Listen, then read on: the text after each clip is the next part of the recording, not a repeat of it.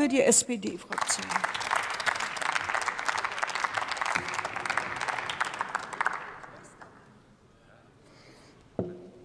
Äh, liebe Frau Präsidentin, liebe Kolleginnen und Kollegen, meine sehr geehrten Damen und Herren! Kein Ungeziefer in Lebensmitteln stand bis vor kurzem noch auf der Aktuellen Stunde. Jetzt hatten Sie sich überlegt, Anschläge auf deutsche und europäische Infrastrukturen aufklären und abwehren und sind mit voller Mannschaft angerückt. Ungefähr doppelt so viele übrigens sitzen jetzt hier gerade wie beim Gedenktag der Befreiung von Auschwitz. Kann ich mich noch gut daran erinnern, da waren die Reihen leer. Das ist schon bemerkenswert, auf welche Weise Sie die Skandalisierung versuchen voranzutreiben. Und dann Verehrte Zuschauerinnen und Zuschauer, versuche ich noch mal so ganz zu erklären, wie das ist. Der Generalbundesanwalt treibt ein Verfahren. Und das ist nicht die Aufgabe unseres Hauses hier, Ermittlungen zu äh, kommentieren, unterwegs nach außen zu tragen, sondern die, da, wird, da, läuft ein Ermittlungsverfahren. Und genau so hat Peter Frank das äh, dokumentiert. Er hat zwischendurch gesagt, diese, es gibt derzeit keine Belege für die eine oder andere Frage. Das ist übrigens völlig normal. Es zeigt im Prinzip Ihr Wortbeitrag, Herr Kupala, dass Sie wirklich von kriminalistischen Ermittlungen so ungefähr überhaupt keine Ahnung haben. Ansonsten erklärt sich Ihre ganze Rede gar nicht. Da geht es nämlich um kriminalistisches Hochreck, was da gerade betrieben wird, und zwar unter Wasser. Glauben Sie eigentlich, das sei für Kriminalistinnen und Kriminalisten irgendwie an der Tagesordnung? Das dauert natürlich Zeit, und so ist das auch richtig. Und diese Ermittlungen werden hinterher von Gerichten überprüft. So ist das in unserem Rechtsstaat so geregelt, und so ist das auch gut und richtig so. Es ist aber auch nicht erstaunlich, dass wir die Funktionsfähigkeit des Rechtsstaates immer wieder rechts außen erläutern müssen. Genauso verhält es sich übrigens bei den Anschlägen auf die Deutsche Bahn. Auch da laufen richtigerweise noch die Ermittlungen. Und das, der Generalbundesanwalt zwischendurch eben sagt, dass sich dieses oder jenes noch nicht erhärtet hat, ist in jedem kriminalistischen Verfahren vollkommen normal.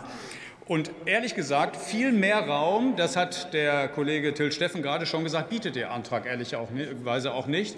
Ein Punkt wird meine Kollegin Kreiser gleich noch äh, aufgreifen. Sie wird noch äh, was dazu erzählen, was die Bundesregierung alles tut im Hinblick auf den Schutz kritischer Infrastrukturen. Deswegen werde ich an der Stelle dann nicht mehr in der Tiefe darauf eingehen. Dazu lernen Sie gleich noch mehr. Ich will einen zusätzlichen Aspekt einbringen. Wir haben uns in unserer äh, Arbeitsgruppe Kriminalpolitik mit einem zusätzlichen Impuls auseinandergesetzt, den ich noch mal in den Raum schmeißen müsste, weil er ganz gut zu der eigentlichen Überschrift, nicht zu Ihrer Rede passt.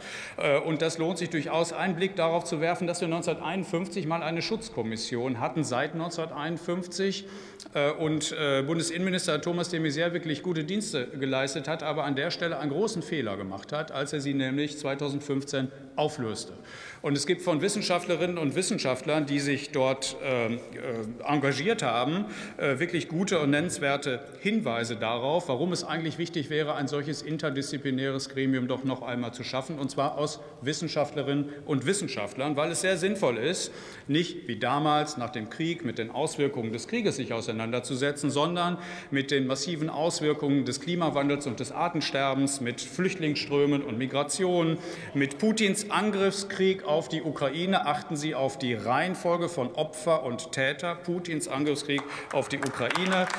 Gesellschaftliche Segregation, Polarisierung, Einflüsse von Desinformation und natürlich auch Schutz von Lieferketten. Äh, unsere Versorgungssicherheit ist wichtig, Kritis ist wichtig. Also ganz, ganz viele Gründe, bei denen es sinnvoll ist, dass sich Wissenschaftlerinnen und Wissenschaftler dauerhaft äh, in einem dynamischen Prozess mit solchen Fragen auseinandersetzen. Und deswegen haben wir auch diese Anregung aus der Wissenschaft in die, äh, in die Bundesregierung getragen. Und ähm, ich finde es gut, äh, dass das dort überprüft wird, ob und inwieweit wir tatsächlich noch so etwas in einer Version 2.0 einrichten sollten. Die, eine solche Kommission sollte dem Motto folgen, dass die, dass die äh, Bevölkerung weiß, dass es so ein Gremium gibt, auf das wir uns alle verlassen können. Sie wollen nicht zwingend wissen, womit sie sich ständig beschäftigen. Und das ist so ein bisschen so die Verbindung zu dem Wortbeitrag von Garde. Denn für das Sicherheitsgefühl der Bevölkerung, das ist das, was wir dazu wissen. Es ist außerordentlich wichtig, dass die Bevölkerung weiß, dass der Rechtsstaat prinzipiell funktioniert, wie Ermittlungen laufen, wie der Schutz von kritischer Infrastruktur funktioniert. Die Bevölkerung darf und muss muss aber nicht zwingend wissen, wie und in welchem Detail das eben funktioniert. Warum nicht? Weil die Feinde der Demokratie das eben nicht wissen dürfen.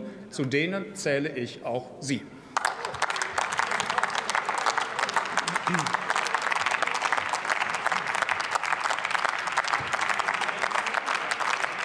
Nächster Redner ist Roderich Kiesewetter für die CDU-CSU.